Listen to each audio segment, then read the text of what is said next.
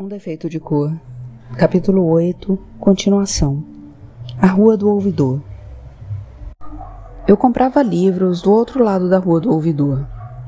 Digo outro lado porque morava do lado da praia, perto da Praça do Mercado, junto das casas mais simples e do ar impregnado com o cheiro de peixe, hortaliças e alagadiços, das lojas de carne seca, toucinho e quinquilharias baratas ou seja, do lado pobre. Mas, assim que atravessava a quina com a rua direita, a ouvidor se transformava. Diziam que era a França brasileira, um deslumbramento como eu nunca tinha visto e nunca voltei a ver. Era nos momentos em que a cidade oferecia coisas que me deixavam feliz que eu tinha mais esperança de que você estivesse nela, para que também pudesse conhecer aquele tipo de felicidade. Mas era só eu pensar nisso para que a tristeza aparecesse e a culpa que nunca me abandonou. A de, por egoísmo de querer cuidar apenas de mim, ter deixado você virar escravo. Eu queria ter passeado com você em frente àquelas vidraças, como o Homicias fez comigo, contando sobre os lugares, as pessoas, as lojas, as casas. Em geral, as lojas tinham duas ou mais portas, uma que ficava para o acesso dos fregueses e as outras eram fechadas de alto a baixo com anteparos de vidro grosso e transparente, através dos quais vi coisas que nem imaginava que existiam. Eu ainda me lembrava, admirada, do que tinha visto no solar da Sinha Filipa ou dos ingleses em São Salvador. Mas não havia modo de comparação a começar pelas liteiras e carruagens ricamente decoradas, carregadas por pretos ou puxadas por cavalos, que iam parando de porta em porta, nas lojas, carregando os mais elegantes senhores e as mais distintas senhoras. A maioria dos estabelecimentos pertencia aos franceses, que passaram a ser recebidos quando o rei resolveu fundar o Instituto de Artes em São Sebastião do Rio de Janeiro. O Homicias contou que mesmo os mais ferrenhos republicanos, se tinham alguma admiração pela arte, também admiravam o Dom João VI. Em nome da boa arte, ele se esqueceu da rinha com os franceses, porque tinha sido por causa deles que toda a família real foi obrigada a fugir para o Brasil e quando quis montar o melhor instituto de arte em terras brasileiras, foi aos franceses que recorreu, por serem os melhores artistas do mundo na época. Atrás dos artistas seguiram os comerciantes com os produtos, as modas e os modos franceses. Aliás, o francês era a única língua falada nas casas de modas para senhoras, e as brasileiras logo trataram de aprender. No início do trecho rico, na quina com a rua direita, já havia de um lado uma modista, por onde as mulheres começavam a sua peregrinação, e do outro uma charutaria, onde os homens esperavam por elas.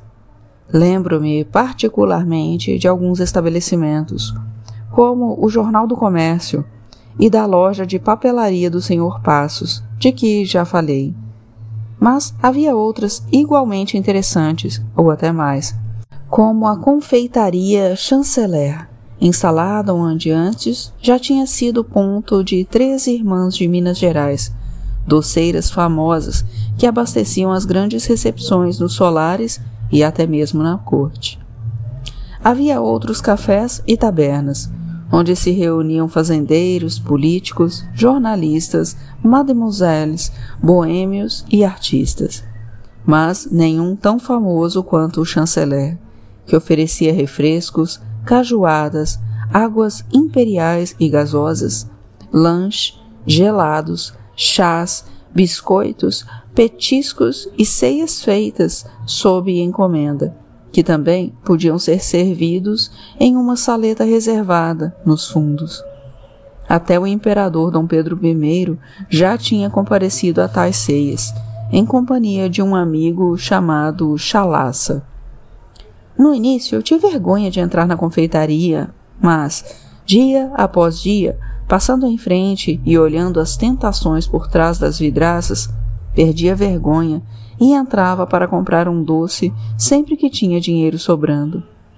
Não eram melhores que os doces das freiras da Bahia, nem tão bonitos, mas havia muitos sabores diferentes, com receitas francesas. O imperador também frequentava outras casas da Rua do Ouvidor, em horários reservados somente para ele e alegrava os vendedores com os generosos quinhões. Dizem que ele também frequentava serões em algumas casas que não tinham boa reputação, como um enorme sobrado de três andares que ficava quase na quina com a Rua dos Ourives. Lá moravam quatro franceses que, à luz do dia, forneciam flores de seda para a florista Madame Finot, e à noite recebiam distintos cavalheiros para luxúrias e diversões. Na primeira vez que passamos em frente à loja da Madame Finot, saía de lá uma alegre malta de estudantes, que o Homicias disse serem os formandos da escola de medicina, que tinham por costume oferecer ramos de cravos aos mestres e às pessoas importantes que compareciam à cerimônia de formatura. Olhando a vidraça, Fiquei encantada com a delicadeza do trabalho da florista, que fabricava e vendia flores de seda, de penas de pássaros, de asas de borboletas e até mesmo daquela pele fininha que fica por dentro das cascas dos ovos. A maioria das flores era para enfeitar o colo ou os cabelos das mulheres, mas havia também trabalhos como leques e quadros, e elegantes arranjos de flores de verdade. Dentro da loja, vi uma mulher que o homicias confirmou ser a Madame Finot, e comentei que não entendia como uma pessoa tão feia podia fazer coisas tão bonitas. Ele riu e disse para eu observar as floristas, as jovens raparigas que ela contratava nem tanto pela habilidade, mas principalmente pela beleza. Elas eram um chamariz para a loja e havia grande rotatividade, porque muitas acabavam arrumando bons casamentos, ajudadas pelo treinamento e pela educação dados pela florista. Havia também uma outra loja, da qual não me lembro o nome verdadeiro, pois era conhecida apenas como Loja das Judias. Era uma loja de modas e acessórios para senhoras, mas muito mais frequentada pelos homens, pois as três atendentes judias eram mestras em atrair fidalgos endinheirados e fazer promessas com olhares, sorrisos e gestos, deixando que eles gastassem mais do que pretendiam, para depois negaciar. Havia até aposta entre eles sobre quem conseguiria ir mais além, ou seja, tirar as judias de ir atrás do balcão. Quando se falava em flores, o principal nome da Rua do Ouvidor era o da Madame Finot, mas quando o assunto era moda, todos falavam da Mademoiselle Josephine. Durante muito tempo, foi ela quem determinou o que seria ou não usado pelas senhoras e senhoritas de São Sebastião do Rio de Janeiro. Era ela quem vestia a imperatriz e, portanto, tornou-se a mais desejada modista entre todas as modistas da província. Diziam que podia cobrar o que quisesse, porque as filhas e esposas usavam de todos os recursos para convencer pais e maridos de que, se não usassem vestidos feitos pela Mademoiselle Josephine, seria melhor que nem saíssem de casa. Seu nome era tão conhecido e ela ganhava tanto dinheiro que, depois de casada, convenceu o marido de que não era prudente começar a ser chamada de Madame. O Homicias comentou que as más línguas diziam que muitas e muitas safras de café ou de cana já tinham sido trocadas pelas criações de Mademoiselle Josephine, porque a aparência das esposas e das filhas contava muito para assegurar a boa saúde financeira dos seus provedores. Depois de achar que já estava rica o suficiente, a francesa voltou para a terra dela e muitas outras tentaram tomar o seu lugar, mas nunca conseguiram.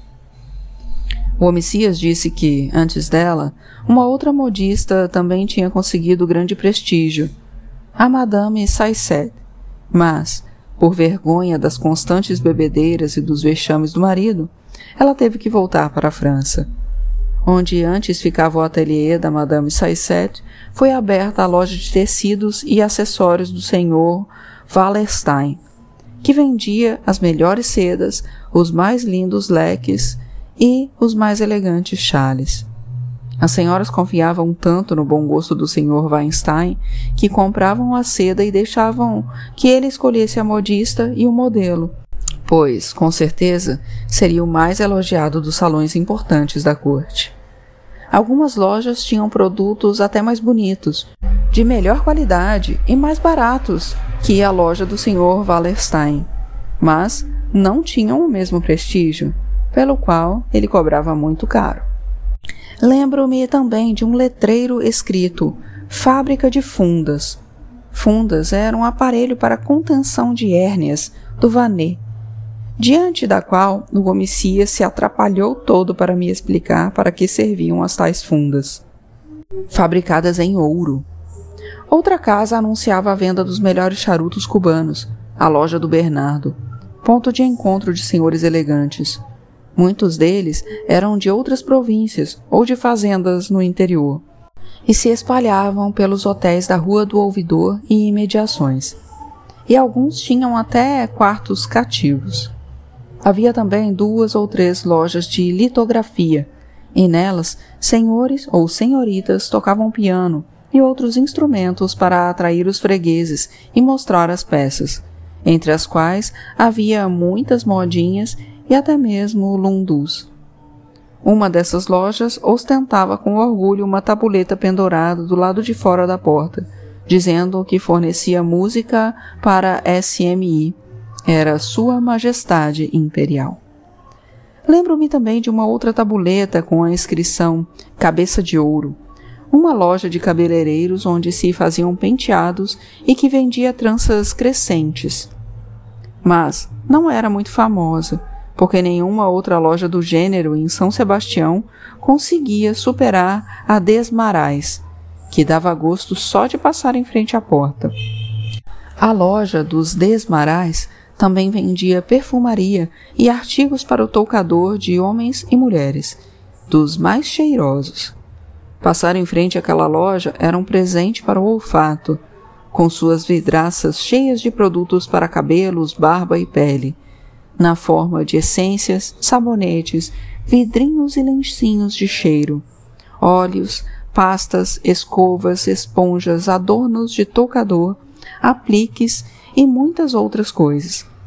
Engraçados e interessantes eram os pentes, que se chamavam trepa-moleques, ou seja, penteados enormes feitos com cabelo de verdade, em torno de pentes maiores ainda, que as mulheres tinham que equilibrar em cima das cabeças, como nós, os pretos, fazíamos com os cestos, as trouxas e os pacotes que carregávamos. A loja também tinha cabeleireiros que ditavam as modas para as mulheres e para os homens, que muitas vezes iam lá todos os dias colorir os fios brancos, disfarçar a calvície, fazer escovinhas, avivar os cachos ou fazer um penteado que se usava muito na época, chamado de a romântica, o preferido dos homens estudantes e dos velhos que queriam se passar por jovens. Eram vaidosos os homens daquela cidade, e o Homicias contou que alguns chegavam a dormir com papelotes, como faziam as mulheres. Eram dois os irmãos Demarais, e um deles era muito simpático não se incomodando com quem simplesmente ficava a olhar do lado de fora, como era o meu caso. Quando passou a me reconhecer, sempre cumprimentava com um bonjour e, um dia que eu estava muito bem vestida, chegou a me chamar de madame. Aliás, acho que aquele era o meu trecho preferido da rua, porque logo em frente ficava a livraria do senhor Mongi. O senhor Mongi também era francês e tinha se mudado para o Brasil com a ideia de fazer tanto sucesso quanto o pai, que tinha uma livraria em Paris. Acho que era muito amigo do senhor Demarais, pois muitas vezes vi os dois conversando, cada um da sua porta. Na primeira vez que entrei em sua loja, o senhor Mongi estava conversando com dois senhores e tentei permanecer o maior tempo possível lá dentro, prestando atenção ao que diziam, mas também para me decidir, pois não sabia o que comprar. Os livros que eu tinha comprado em São Salvador eram indicações do Padre Reis, mas foi me lembrando daquele quarto que ele tinha, onde os livros tinham uma certa ordem, divididos por autores ou por assuntos, que consegui encontrar o que procurava: os livros de histórias. Espantei-me com o preço, mas saí feliz com meu livro e mais feliz ainda comigo mesma, pelo que tinha acabado de fazer. Quando voltei, Pouco mais de uma semana depois, o próprio senhor Mongi foi falar comigo, perguntando para quem eu comprava livros. Eu adorei que ele tivesse perguntado aquilo, porque me orgulhava de contar para as pessoas que sabia ler. Ele não me pareceu muito espantado, ou então foi suficientemente educado para não parecer, e perguntou que tipo de leitura eu gostava. Abriu um meio sorriso enquanto eu tentava me lembrar de nomes que pudessem impressionar. Depois falou um muito bem e perguntou se poderia me indicar alguma coisa. Para mim, não havia melhor ideia, mas ele disse que seria difícil encontrar livros com histórias se eu não aprendesse o francês, a língua usada na maioria dos livros da loja. Conseguiu encontrar um bonito exemplar de O Engenhoso Fidalgo, Dom Quixote de la Mancha, feito em Portugal, que a dona Balbiana até interrompia o serviço para me ouvir lendo, por falar das terras do seu saudoso Juan. Tal livro fez enorme sucesso, apesar da grossura, e tive que lê-lo duas vezes seguidas, enquanto todos queriam dar palpites na vida do imaginoso fidalgo e na do seu escudeiro. Foram discussões muito animadas e voltei à livraria para pedir ao Sr. Mongi que conseguisse mais livros como aquele. Contei que costumava frequentar alfarrábios em São Salvador e ele me falou com muita consideração de um alfarrabista que até poucos anos atrás tinha loja onde então funciona o café e restaurante de Londres, ali mesmo na Ouvidor. Se não me engano, o nome do alfarrabista era Albino, de quem o senhor Mongi havia inclusive comprado livros antigos e folhetos de assuntos que lhe eram interessantes, e mais uma porção de coisas que de nada serviam, só para ajudar o velho quando ele teve que fechar a loja por motivo de doença. A loja do senhor Albino tinha sido muito frequentada por estudantes, pois oferecia as publicações a preços mais baixos, edições encadernadas e em brochura. Eu mesmo adquiri do Sr. Mongi um dos livros que ele tinha comprado do Sr. Albino, os que ficavam em uma saleta no fundo da loja. O livro tinha sido escrito por um padre com uma alcunha bastante interessante, Padre Perereca. O Sr. Mongi disse que, muito tempo antes de fechar a loja de livros, o senhor Albino já estava cego e bastante surdo, mas mesmo assim fazia questão de ajudar no atendimento aos fregueses. Dois rapazotes trabalhavam com ele, que perdia a paciência se eles não conseguissem encontrar o que era solicitado. Quando então recorria a uma buzina e colocava no ouvido, onde pedia que o freguês repetisse o pedido. Depois de entender, e não se esqueça de que era cego, o senhor Albino ia certeiro até o lugar onde estava o livro, tendo às vezes que subir em uma escada para alcançar as prateleiras mais altas. O incrível era que, com uma breve passada de mãos pelas lombadas, ele sempre acertava. O senhor Mongi tinha presenciado várias vezes fatos como esse, verdadeiras demonstração de amor aos livros e de boa memória, de muita leitura e observação. Passei horas agradáveis com o senhor Mongi, que também era curioso para saber da minha vida, das minhas lembranças da África, da Bahia e do Maranhão, e disse que daria um bom livro. Vai ver, ele tinha razão, porque acho que é exatamente isso que estou fazendo agora. Um livro só para você.